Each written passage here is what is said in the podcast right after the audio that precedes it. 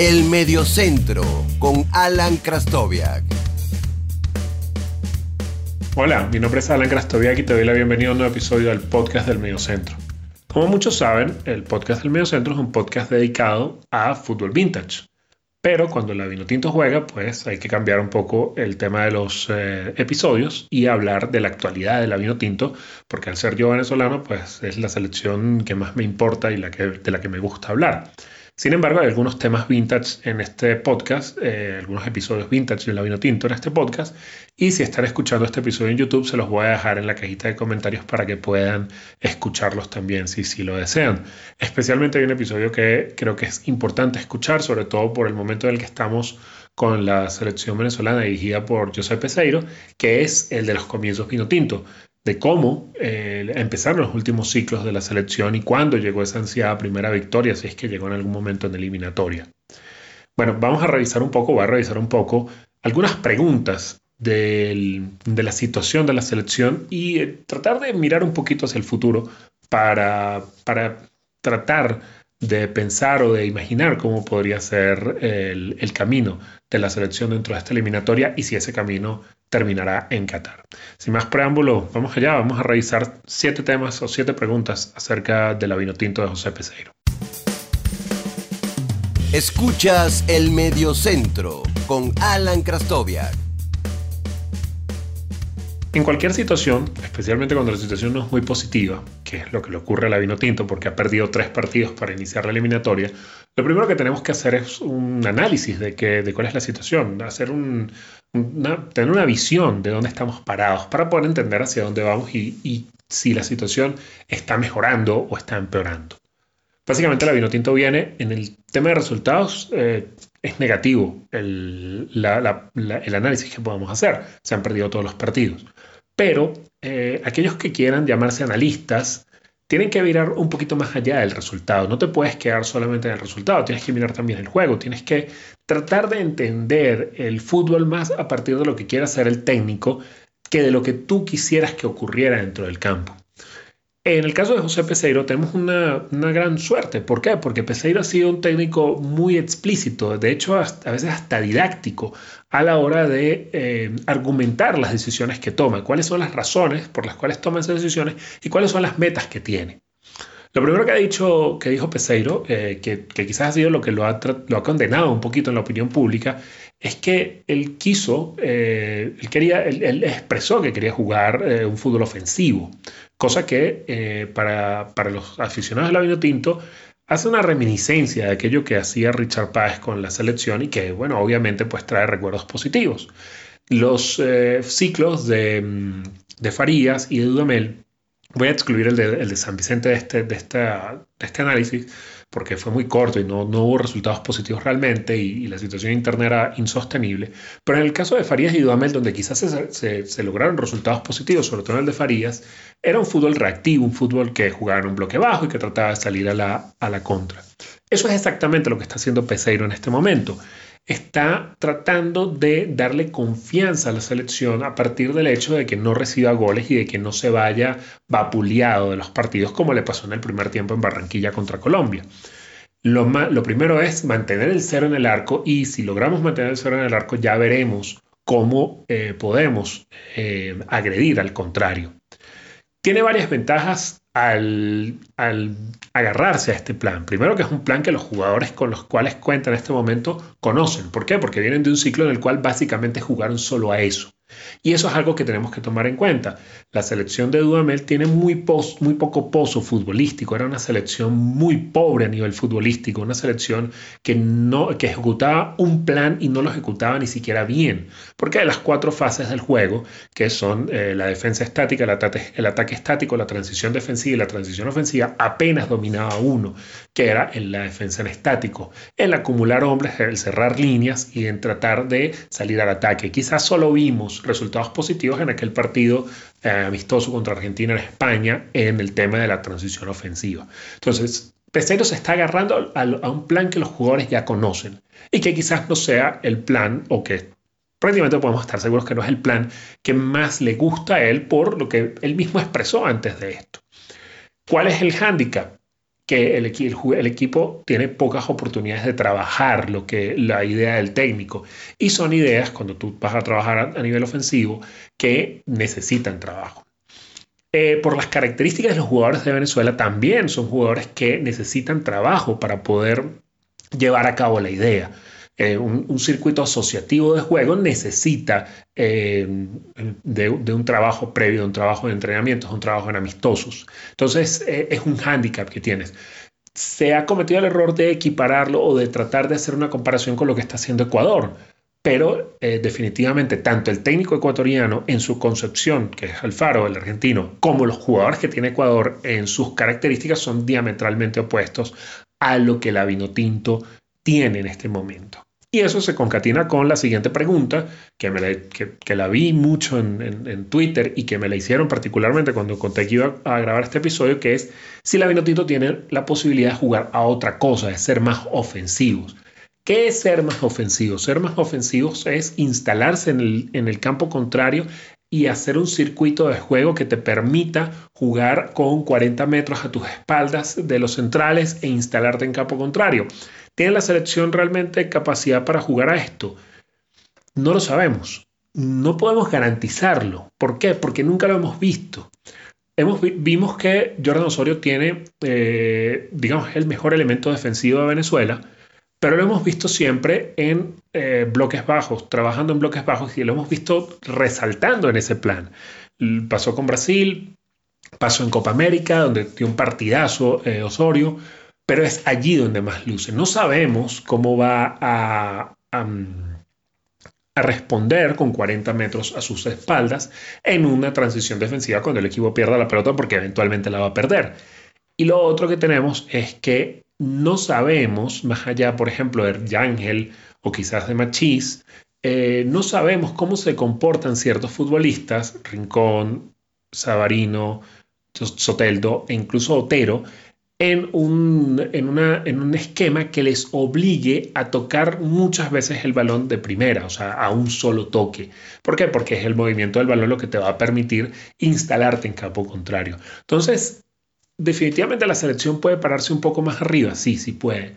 Pero puede ser propositiva, no lo sabemos. Aún lamentablemente no tenemos eh, forma o no tenemos eh, un antecedente que nos permita decir sí o no a este tema. Y otra cosa que me consultaban cuando hablé de este episodio es cuál sería el esquema o alineación eh, que me gustaría ver. Y yo creo que esto es un, error que solemos cometer eh, y que no, no, es, eh, no es positivo, porque esto no es el FIFA, o sea, esto no es algo tan sencillo como pongo este aquí, pongo este allá, no. Eh, los, los, circuitos de juego, las relaciones de juego, eh, mm, el desarrollo de jugadas, sobre todo de ataque, que es la parte más difícil de trabajar, toman tiempo. Y no necesariamente dos futbolistas, em, porque sean muy buenos, van a cazar bien lo estamos viendo, igual son una referencia fuera de la selección, lo estamos viendo con el Barcelona de Messi y Griezmann. Son dos futbolistas sumamente inteligentes, sumamente talentosos, pero no logran eh, conectar, no logran eh, generar un vínculo de juego a pesar de que tienen casi año y medio entrenando juntos. Esto es inclusive más grave cuando vas a la, selección. ¿Por qué? Porque tienes poco tiempo para trabajar. ¿Cuál es el esquema o alineación que yo eh, preferiría? Yo prefiero el esquema o alineación que mejor se case con lo que el técnico está buscando. Y por suerte, como lo dije anteriormente, tenemos la fortuna de que Peseiro es muy didáctico a la hora de explicarnos qué es lo que está buscando luego de los partidos.